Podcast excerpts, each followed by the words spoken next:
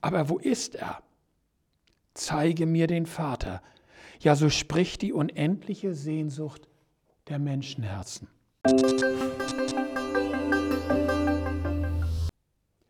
Guten Morgen, liebe Teilnehmer an dieser Andacht.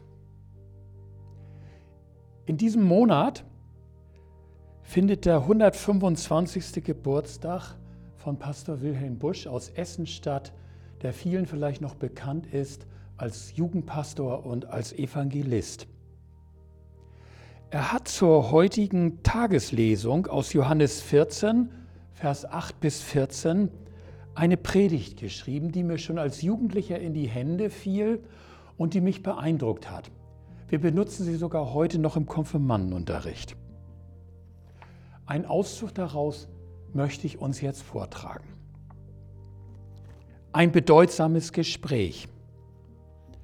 Da bat Philippus, Herr, zeige uns den Vater, dann sind wir zufrieden. Ich bin nun schon so lange bei euch, entgegnete Jesus, und du kennst mich noch immer nicht, Philippus? Wer mich gesehen hat, der hat auch den Vater gesehen. Wie also kannst du bitten, zeige uns den Vater? Das Abendmahl war zu Ende. Nun beginnt Jesus die große Rede, die unter dem Namen Abschiedsrede bekannt geworden ist. Dabei wird er mitten im Satz unterbrochen von Philippus. Man spürt dessen Worten an, was in ihm vorgeht. Es ist ihm fast unerträglich, wie selbstverständlich Jesus von Gott spricht. Gott? Das ist ein großes Problem. Gott, nach dem muss man suchen, ohne zur Klarheit zu kommen. Gott, seine Wege sind so dunkel und er ist so unsichtbar und ungreifbar. Erregt fährt er dazwischen. Zeige uns den Vater, dann sind wir zufrieden. Philippus spricht in diesem Augenblick für Millionen. Zeige uns den Vater. So redet auch der Unglaube. Wie oft habe ich das anhören müssen? Wo soll dann Gott sein? Ich habe ihn noch nie gesehen. Die größten Fernrohre haben ihn nicht entdeckt. Und so spricht auch die brennende Sehnsucht. Im Psalmbuch beginnt ein altes Lied, wie der Hirsch schreit nach frischem Wasser, so schreit meine Seele Gott nach dir. Da ruft ein Mensch, der in große Dunkelheit gekommen ist und der weiß, wenn ich die Hand Gottes sehen könnte, dann wäre alles gut. Aber wo ist er? Zeige mir den Vater. Ja, so spricht die unendliche Sehnsucht der Menschenherzen. Zeige uns den Vater, so sagen auch die Leute, die gern die Wahrheit wissen möchten. Als junger Pastor saß ich einmal einem gebildeten Mann gegenüber, der erklärte mir, ich will nichts mehr hören von Gott. Als junger Mann sah ich die vielen Religionen, ich sah streitende Pastoren und da musste ich fragen, was ist denn nun wahr? Lebt Gott? Ich bin darüber in solche Verzweiflung gekommen, dass ich, hier zog er eine Haarsträhne beiseite, die eine grässliche Narbe verdeckte, dass ich mir eine Kugel in den Kopf jagen wollte. Jetzt frage ich nicht mehr, man kann nichts wissen. Ich sah im Geist den suchenden jungen Mann vor mir, dessen Herz die Wahrheit erkennen will und ruft, zeige mir den Vater. Ja, als Philippus dies Wort sprach, sprach er im Namen von sehr vielen. Wer mich sieht, sieht den Vater. Die Antwort, die Jesus dem Philippus gibt, sollte die ganze Welt, soweit sie sich nicht das Denken abgewöhnt hat, aufhorchen lassen. Hier ist eine der Stellen, wo das Unerhörte der biblischen Botschaft recht deutlich wird. Philippus ärgert sich, dass Jesus so selbstverständlich vom Vater spricht. Und er platzt förmlich dazwischen. Zeige uns den Vater, dann sind wir ja zufrieden.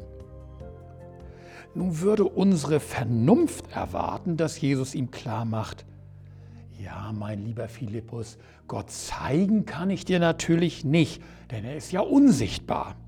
Niemand hat Gott je gesehen. Geh in die Natur, da findest du die Spuren seines Tuns oder horche in dich hinein, dann fühlst du ihn. Solch eine Rede würde man doch erwarten. Aber nichts dergleichen. Zeige uns den Vater, sagt Philippus, und fast fröhlich antwortet Jesus, gern. Wenn du nicht so stumpf wärst, hättest du ihn längst gesehen. Sieh mich an, dann siehst du den Vater.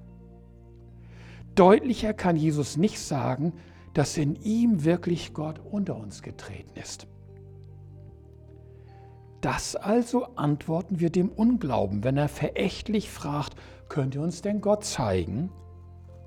Wir sagen, ja, sieh Jesus an. Da siehst du Gott.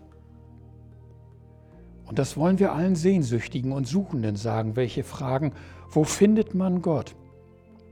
Wir rufen allen zu, seht doch Jesus an. Da habt ihr den lebendigen Gott. Seitdem Gott sich in Jesus offenbart hat, sind alle Gottesleugnung und aller Zweifel an Gott nur noch Unwissenheit oder Bosheit. Ich möchte das, was Jesus hier sagt, an einem simplen Beispiel deutlich machen. Vor einer Haustür unterhalten sich zwei Frauen. Zu ihnen tritt ein Fremder und fragt, wohnt hier im Haus Frau Müller? Die eine Frau zuckt die Achseln und antwortet, kenne ich nicht. Ich weiß überhaupt nicht, ob es eine Frau Müller gibt. Sagt die andere, natürlich gibt es eine Frau Müller, aber ob die hier wohnt, weiß ich nicht. In dem Augenblick geht die Tür auf, eine Frau erscheint und erklärt, ich gehöre gerade meinen Namen. Ich bin Frau Müller. Nicht wahr? In dem Moment ist alles klar. Frau Müller ist kein Diskussionsgegenstand mehr, weil sie selber erschienen ist. Und so ist der lebendige Gott kein Problem und kein Diskussionsgegenstand mehr, denn er ist selber erschienen. In Jesus. Wer mich sieht, der sieht den Vater. Vielleicht wendet jetzt jemand ein, nun davon hatten die Jünger etwas, denn die sahen Jesus. Wir sehen aber auch ihn nicht.